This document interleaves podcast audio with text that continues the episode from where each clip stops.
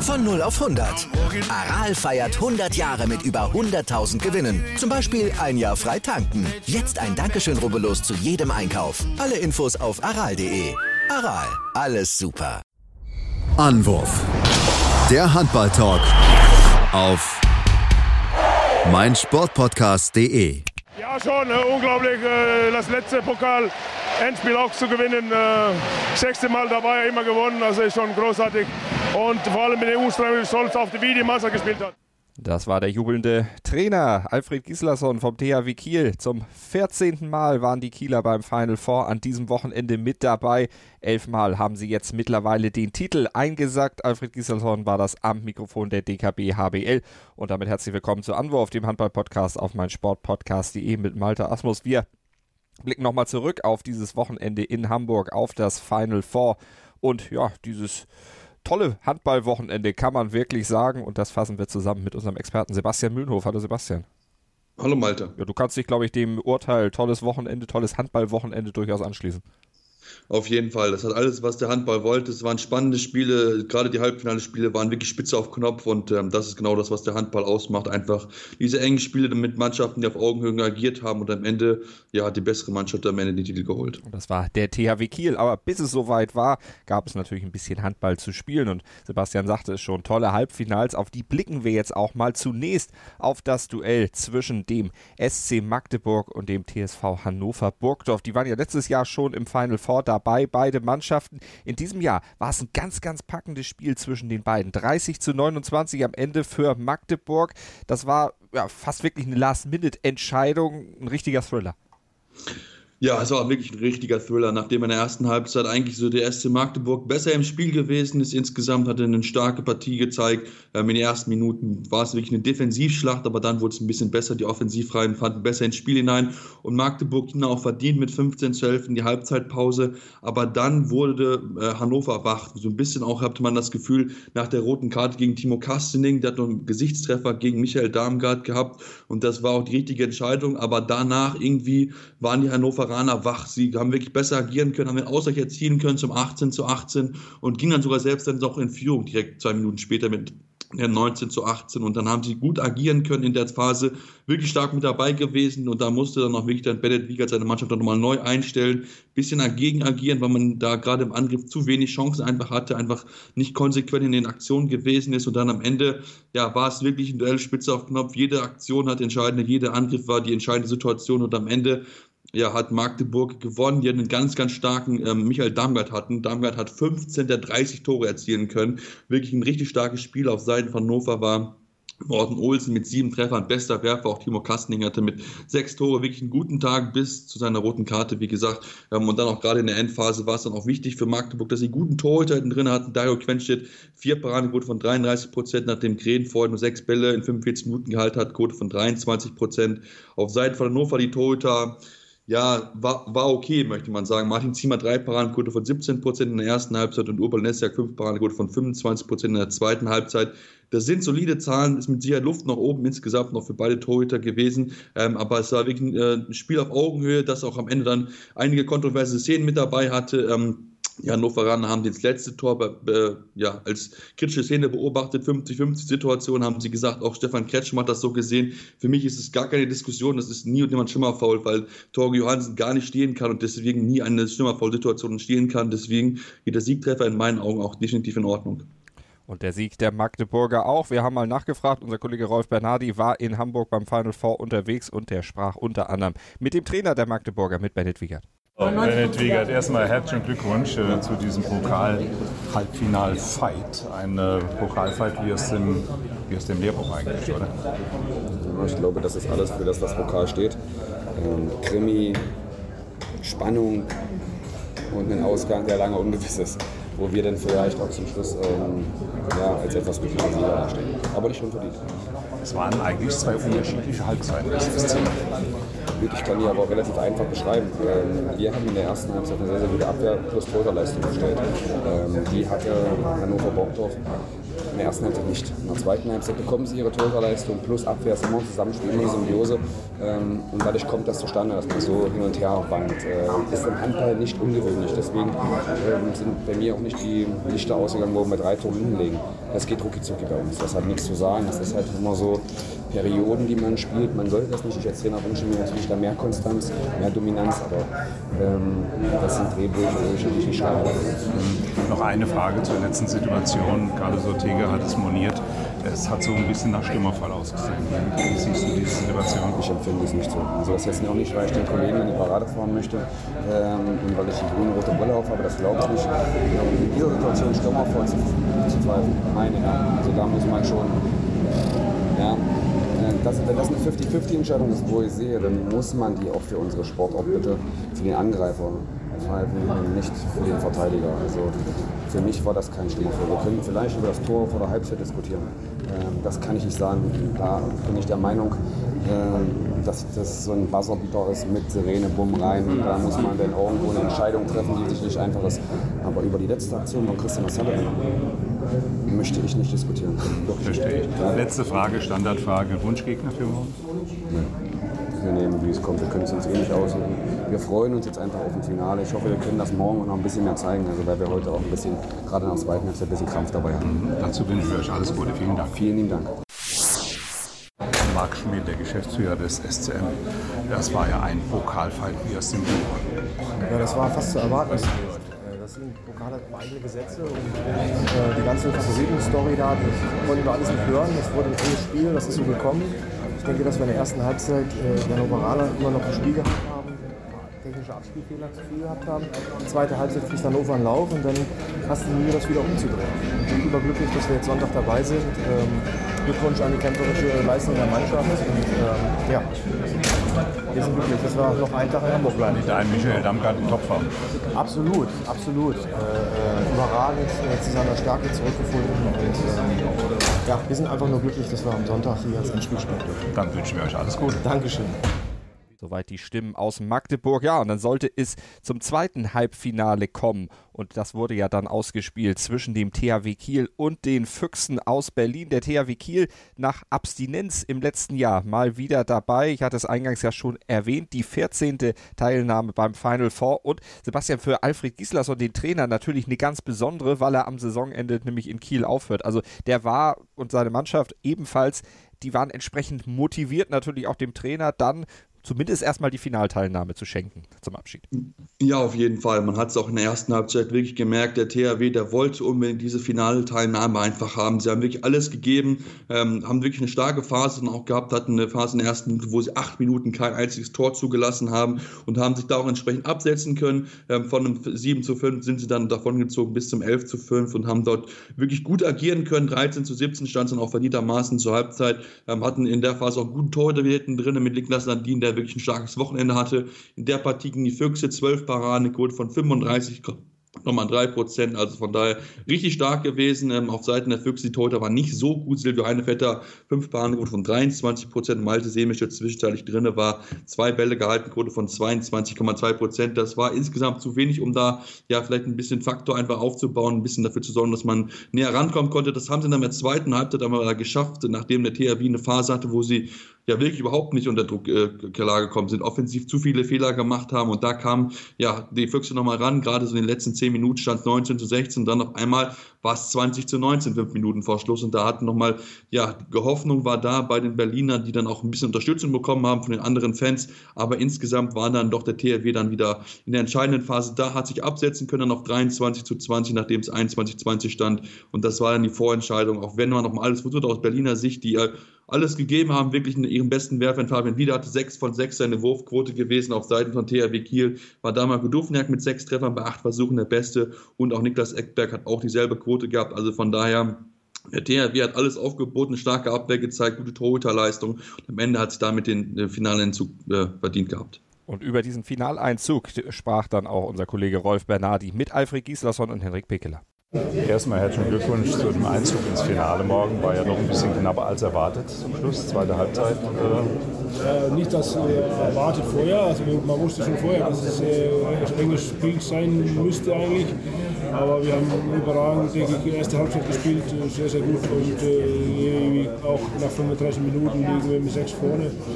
Ja, und dann äh, muss man es ganz ehrlich sagen, dann bricht das schon ein bisschen zusammen, unser Spiel, äh, gerade in Angriff. Und, aber auch, wir, da hatten wir in dieser Phase auch große Probleme.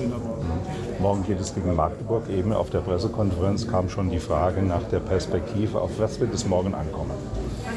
Ja, äh, Magdeburg hat sehr gute Saison gespielt bis jetzt. Wir haben äh, bei, äh, von unseren sechs Minuspunkten haben wir vier äh, gegen Magdeburg äh, kassiert sogar. Also wir wissen ganz genau, dass wir da ein sehr, sehr gutes Spiel äh, liefern müssen, weil wir spielen einen sehr schnellen Ball, äh, machen auch viel Druck aus, aus der Abwehr heraus. Im letzten Spiel zu Hause im Februar haben wir, ich denke, wir in der zweiten Halbzeit nur zehnmal, elfmal freistehend verworfen gegen Green. Also das ist vieles, was wir tun müssen, besser an den beiden Spielen gegen Magdeburg bis jetzt. Und über 60 Minuten volle Konzentration? Ja, volle Konzentration, aber ich brauche auch morgen die Bank, dass sie auch äh, hilft. Okay, ein tolles Finale morgen und äh, wir drücken die Daumen. Vielen Dank, danke. Kriegen wir erstmal herzlichen Glückwunsch zum Einzug ins Finale. Äh, in der zweiten Halbzeit war es doch eine schwere Nuss, die Berliner, oder? Ja, dass sie dann nicht nochmal so eine erste Halbzeit spielen werden, das war uns auch klar. Ähm, aber uns ist dann ja, teilweise nicht offensiv nicht viel eingefallen. Diese versetzte 5-1-Deckung hat uns ein bisschen schwer getan. Ähm, aber zum Glück stand zum Ende hin auch wieder die Abwehr mit Und so sind wir dann ja, auch für sie weitergekommen. Es ist halt nur ärgerlich, dass wir es halt nochmal so eng haben lassen. Ähm, das hätten wir wesentlich entspannter runterspielen können. Vielleicht noch ein Wort zu deiner roten Karte. Ich konnte die Situation nicht richtig beobachten. Wie interpretierst du das? Die Schiris haben sich den Videoschiedsrichter äh, angeschaut, so haben sich nochmal angeschaut, auch im Video. Wenn sie sagen, dass es rote Karte ist, dann ist es eine rote Karte. Äh, ich versuche mich frei zu machen, weil er mich von hinten festhält. Wenn mir die rote Karte gibt, muss man ihn auch bestrafen, dann zwei Minuten Strafe. Ja. Okay. Noch ein Ausblick für morgen gegen SC Magdeburg. Äh, wird wohl nicht einfach werden, oder? Nee, wir haben uns die Saison zweimal gegen Magdeburg verloren. Wir werden alles setzen, dass es nicht ein drittes Mal passiert. Wir müssen ja, Damgard Rhythmen bekommt. Der darf auch nicht 15 Dinger einschweißen, wie er es heute getan hat. Aber wir sehen uns gut gewappnet. Wenn, wenn eure Abwehr so steht wie in der ersten Halbzeit, sehe ich da keine Bedenken. Hoffen wir, dass wir es wieder so hinkriegen. Vielen Dank für das Gespräch. Bitte. Das waren die Stimmen der Kieler. Sebastian, wir haben noch einen Nachtrag zu den Füchsen Berlin. Da geht nämlich wohl im nächsten Jahr dann der Torhüter flüchten. Also, Silvio Heinevetter verlässt die Berliner, so heißt es. Ja, genau. Ähm, es, es, gab gestern Abend, äh, also am Sonntagabend, das Gerücht, dass ähm, er gehen möchte von den Kollegen äh, der, der, der, BZ und der Bild. Gab es dieses Gerücht, dass er nach Melsung gehen wird. Und ähm, ja, Bob Hanning hat das jetzt entsprechend bestätigt, dass er den Verein verlassen wird. Über die Gründe wollte er sich nicht äußern, aber es ist zumindest klar, dass er wechseln wird. Ob er dann wirklich zu Melsung gehen wird, das muss man mal entsprechend schauen. Die Torhüter in Melsung äh, sowohl Simic als auch Silstran haben beide Verträge bis 2020, also von daher kann es gut möglich sein, dass dort ein Wechsel stattfindet. Und man merkt dann so ein bisschen auch, dass Melsung mehr auf deutsche Spieler setzen möchte, ist auch schön zu sehen, aber natürlich geht eine Ära zu Ende, weil ja, Silvio Einefeldt hat sehr, sehr lange in Berlin gespielt. Und das ist natürlich sehr schade, dann so jemanden zu verlieren. Elf Jahre lang bei den Füchsen Berlin aktiv, aber äh, kurzen Exkurs machen in Richtung MT Melsung, wenn man dann tatsächlich davon ausgehen kann, dass äh, dann Heinevetter dort hinwechseln wird das wird eine richtige Supertruppe da. Ja, das wird ein richtig starkes Team, das muss man sagen. Also da mit Kai Heffner, mit Julius Kühn, ähm, wirklich mit absoluten Top-Leuten, Stefan Salger, ähm, auch wirklich am Kreis ist man auch gut aufgestellt. Also von daher, das sind wirklich viele, viele Top-Leute, auch deutsche Nationalspieler, auch Tobi Reich, sollte man nicht vergessen. Also von daher, das ist wirklich eine super Truppe, die dort aufgeht und in Melsung möchte man ja die absoluten Top-Ansprüchen genügen und ähm, ja, momentan tut man alles dafür, um dann auch wieder dem Ziel Champions League äh, näher zu kommen. Superstars also bei Melsung und Superstars bei uns auch am Mikrofon, denn Rolf Bernardi, der sprach vor dem Finale mit Stefan Kretschmer und der hat ja so zwei Seelen in seiner Brust vor diesem Finale gespürt. Stefan Kretschmann, natürlich auch heute dabei beim Pokalfinale. Als ehemaliger Magdeburger müsste deine Linie ja klar sein. Naja, es schlagen so ein bisschen zwei Herzen in meiner Brust heute. Auf der einen Seite natürlich für den SCM, logisch. Auf der anderen Seite sitzt auf der Kieler Bank Alfred Gislason, mit dem ich gut befreundet bin und dem ich es natürlich auch irgendwie gönne, seinen letzten großen Titel vielleicht zu gewinnen hier in Hamburg, weil er danach ja höchstwahrscheinlich aufhört. Also emotional ist es heute nicht ganz so einfach für mich. Äh, dein Verhältnis zu Alfred Gislason hast du in deinem Buch Halleluja war wunderbar beschrieben. Das war klasse zu lesen. In einem habe ich das durchgelesen. Äh, ja, worauf kommt es denn heute an? Boah, ich bin mir nicht sicher, welches Gesicht beider Mannschaften wir sehen werden heute. Also die Kieler haben in der ersten Halbzeit ein super Gesicht gezeigt, zweite Halbzeit katastrophal und die Magdeburger genauso. Und äh, ich glaube, bei Magdeburg kommt es darauf an, wie die äh, Mannschaft den Rest des Teams um Damgard heute ins Spiel kriegt. Die müssen heute funktionierend abliefern. Und ähm, die Kieler müssen natürlich auf den Tempohandball der Magdeburger vorbereitet sein. Also das ist natürlich das große Plus. Wir haben hier unter den Pressekollegen schon gesagt, das wird heute ein Duell Dufenjagd gegen Damgard. Ist da was dran? Das wird nicht reichen. Also das wird für ein Finale nicht reichen. Ich glaube auch nicht, dass Damgard nochmal so ein Spiel machen wird. Und ich weiß auch nicht, ob das so gut ist für Magdeburg, wenn er nochmal so ein Spiel macht. Weil, wie gesagt, der Rest dann dazu neigt, unterzutauchen. Die große Stärke des SCM ist, dass er eigentlich alle Spieler integriert. Die Außen haben gestern überhaupt keine Rolle gespielt bei Magdeburg. Ähm, und das muss natürlich heute besser werden, wenn man so einen großen Gegner wie den THW schlagen will. Und das wichtigste Duell wird das Torhüter-Duell sein. Spielt ja den Krähen heute besser oder Landin? Und, äh, die beiden kennen sich gut, die beiden sind Weltmeister geworden. Das ist für mich das wichtigste Duell. Also kurz und knackig alles auf den Punkt gebracht. Vielen Dank für das kurze Gespräch und auch dir viel Spaß. Euch auch viel Spaß. Soweit also Stefan Kretschmer zum anstehenden Finale zwischen dem THW Kiel und dem SC Magdeburg. War ja das herausgestellte Superfinale, das Wunschfinale vieler. Und es sollte ja am Ende dann auch ein spannendes Spiel werden. 28-24 ging es dann für den THW Kiel aus. Sebastian, aus deiner Sicht, was hat den Unterschied letztlich ausgemacht? Also es war die entscheidende Phase, als der THW Kiel davongezogen ist. Das muss man sagen, wo sie in, in einer überragenden Phase gespielt hat, stand 15 zu 15. Ja, und äh, kurze Zeit später steht es auf einmal 24 zu 16 für den THW Kiel. Und das war diese entscheidende Phase, weil vorher war es wirklich ein ausgeglichenes Duell in der ersten Halbzeit. Deswegen war auch der Halbzeitstand 13 zu 13 auf beiden Seiten in Ordnung, weil beide hatten mal gute Phasen, auch mal eher schlechtere Phasen. Und deswegen war das so in Ordnung. Aber dann in der zweiten Halbzeit hat wirklich der THW das Tempo angezogen, hat aus diesem 14 zu 15 eine 24 zu 16 Führung erzielen können. Und ähm, das war wirklich überragend, wie sie in der Phase gespielt haben. Die Abwehr war wirklich sehr stark. Der Torhüter überragend hinten drin. Ich habe es schon angekündigt, Niklas Landin, ein starkes Wochenende gehabt. Im Finale 19 Paraden, eine Quote von 45 Prozent, drei sieben Meter zudem noch weggenommen. Also wirklich ein richtig starkes Spiel insgesamt gehabt. Sein Gegenüber Yannick Rehn kennt er ja auch aus der Nationalmannschaft. Zehn Paraden, eine Quote von 31 Prozent ist auch kein schlechtes Spiel gewesen. In den letzten Minuten kam nochmal Dario Quenchet rein, vier Paraden, Quote von 44 Prozent auch nochmal gut gewesen, um dann ranzukommen, weil der, der, Magdeburg hat sich da nicht aufgegeben, sondern hat wirklich nochmal alles versucht, nochmal näher ranzukommen, aber am Ende hat ihm einfach die Zeit gefehlt, denn man muss auch ganz ehrlich sein, 27 zu 20 stand es vier Minuten vor Schluss und ähm, ja, deswegen ist 28 zu 24 täuscht dann so ein bisschen über die zweite Halbzeit hinweg, weil die wirklich klarer war als in der ersten Halbzeit. Aber trotzdem, das macht den Sieg von den THW Kieler keinesfalls schmälern, die ihren besten Werfer insgesamt in Harald Reingent hatten mit sechs Treffern bei acht Versuchen auf Seiten von äh, Magdeburg. War wieder Michael Dahmer der beste Werfer, sechs, Versuch, sechs Tore bei elf Versuchen. Gutes Spiel gehabt, aber insgesamt muss man sagen, dass Magdeburg offensiv zu viele Fehler gerade in der zweiten Halbzeit gemacht hat, zu viele Bälle weggeworfen, zu oft am Torhüter gescheitert und so ist dann entsprechend schwierig gegen Kieler Mannschaft zu gewinnen, die bis in die Haarspitzen motiviert war, Top-Leistung gezeigt hat, die auch viel durchrotieren konnte und am Ende dieses Spiel gewinnen konnte. Also so ging es dann am Ende aus und dann hören wir uns nochmal das Fazit von dem neuen Pokaltrainer, dem Pokalsiegertrainer von Alfred Gislason an. Heute war ein sehr, sehr gutes Spiel von uns, denke ich, die so, wo fast alle äh, Spieler beteiligt waren. Ja, und das Spiel war sehr eng äh, die ganze Zeit, denke ich, erste Halbzeit. Und äh, sicherlich äh, muss man sagen, das hat uns, die Verletzung von Lagergren hat uns natürlich in, in die Karten gespielt. Ein ganz, ganz wichtiger Spieler für SCM. Aber insgesamt äh, eine überragende Leistung von Landin, äh, den meisten Leuten in Angriff und, und auch die Abwehr stand gut. Gislason also zufrieden. Die Kernstellen im Spiel hat er angesprochen. Sebastian, jetzt vielleicht zu seiner Person nochmal. Er hört am, Wochen äh, am Saisonende auf, hat sich mit diesem Wochenende natürlich dann auf jeden Fall schon mal einen Titel gesichert. Jetzt weiß man, die, die Kieler sind auf jeden Fall gefräßig. Ein Titel reicht ihnen nicht. In der Bundesliga haben sie natürlich auch noch Chancen, dann an den Flensburgern vorbeizuziehen. Aus deiner Sicht glaubst du, das wird ein Double für die Kieler? Ich will sogar fast sagen, die Trippelmöglichkeit besteht sogar noch, Stimmt. weil sie haben ja noch den EF-Pokal zu Hause Also von daher, das wäre natürlich nochmal ein super schönerer Abschied für sie insgesamt.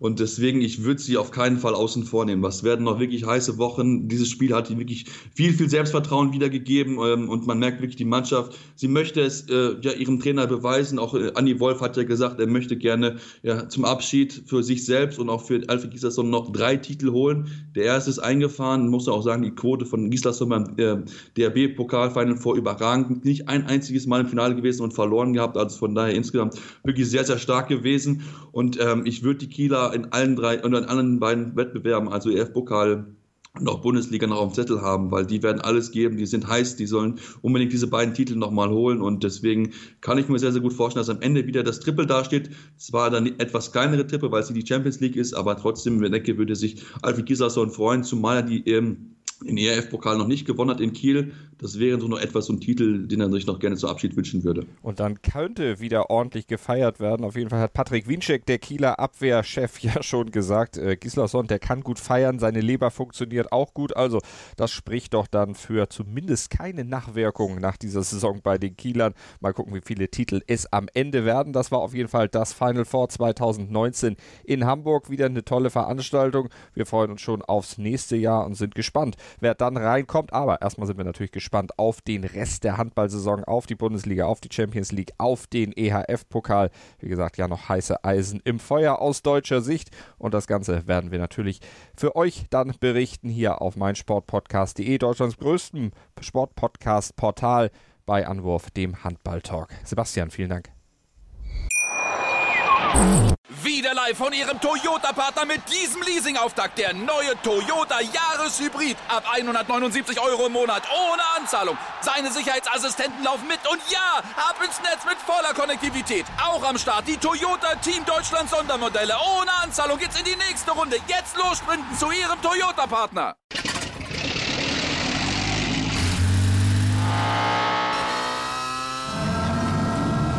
Von 0 auf 100. Aral feiert 100 Jahre mit über 100.000 Gewinnen. Zum Beispiel ein Jahr frei tanken. Jetzt ein Dankeschön, rubbellos zu jedem Einkauf. Alle Infos auf aral.de. Aral, alles super. Anwurf. Der Handball-Talk auf meinsportpodcast.de. Willkommen bei meinsportpodcast.de. Wir sind Podcast. Wir bieten euch die größte Auswahl an Sportpodcasts, die der deutschsprachige Raum so zu bieten hat.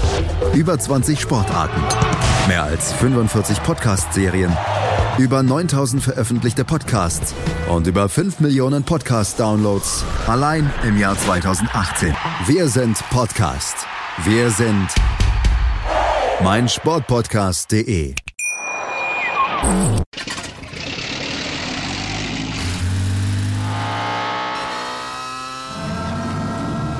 Von 0 auf 100. Aral feiert 100 Jahre mit über 100.000 Gewinnen. Zum Beispiel ein Jahr frei tanken. Jetzt ein Dankeschön, rubbellos zu jedem Einkauf. Alle Infos auf aral.de. Aral, alles super.